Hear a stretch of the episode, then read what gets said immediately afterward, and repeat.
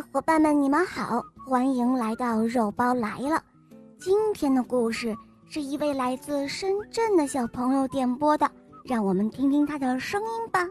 大家好，我叫于子谦，我来自深圳，我今年五岁呢。我喜欢小肉包童话《萌猫森林记》，我也喜欢我的同学是夜天使。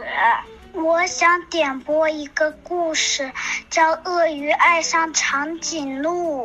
小肉包，我想听到更多好听的故事。小肉包，好的，小宝贝，我们每天都会更新一个好听的故事的。下面。我们先来收听你点播的故事喽，请收听《鳄鱼爱上长颈鹿》。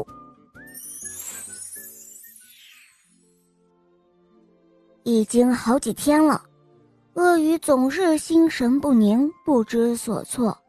有时候，它冷得发抖；还有时候，它热得发昏；有时候，它觉得很不开心。还有时候，他高兴起来就想拥抱整个世界，觉得一切都是那么美好。嗯嗯，很明显，鳄鱼这是恋爱了。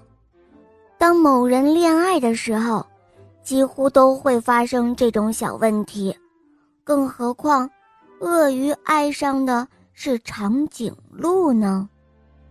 长颈鹿非常非常的高大，这还不是问题，而问题是，当鳄鱼想给长颈鹿一个最甜蜜的微笑时，它根本就看不到。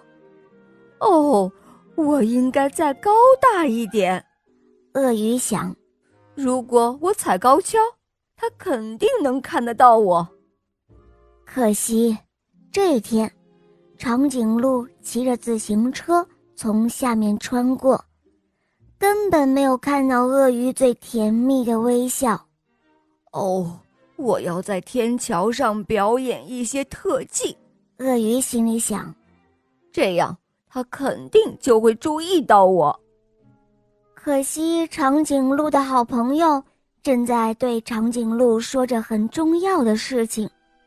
他根本就没有看到鳄鱼表演什么特技。鳄鱼想：“我要爬到他最喜爱的树上，然后请他吃树叶。”为了不出一丁点的差错，鳄鱼还去买了一些特别鲜嫩的树叶。想不到长颈鹿那天喉咙很痛，好像打了一个结，它完全没有胃口。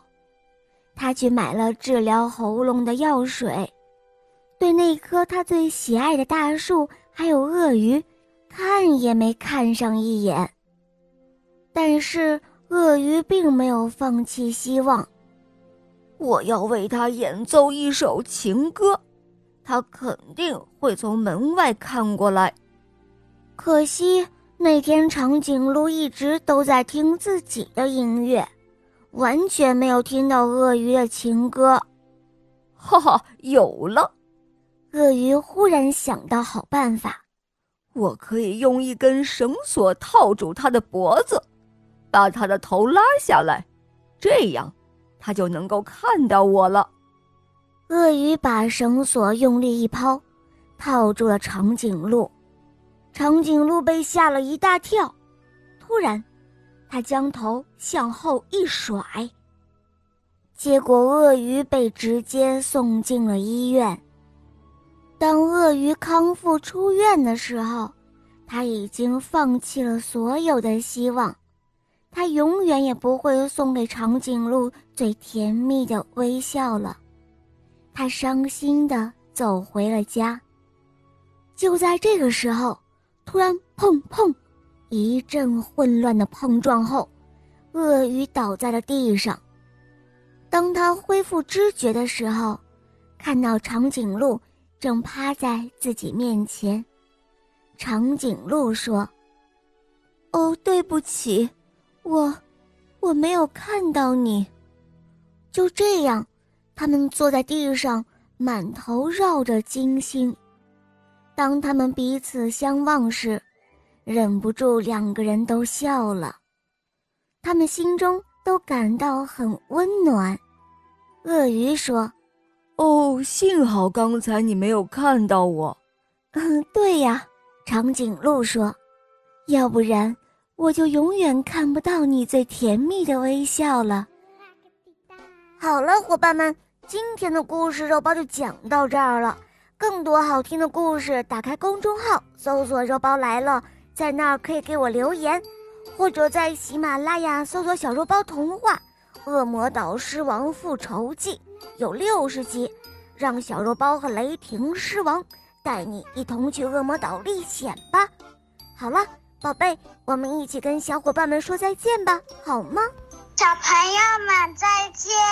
嗯，伙伴们，我们明天再见，么么哒。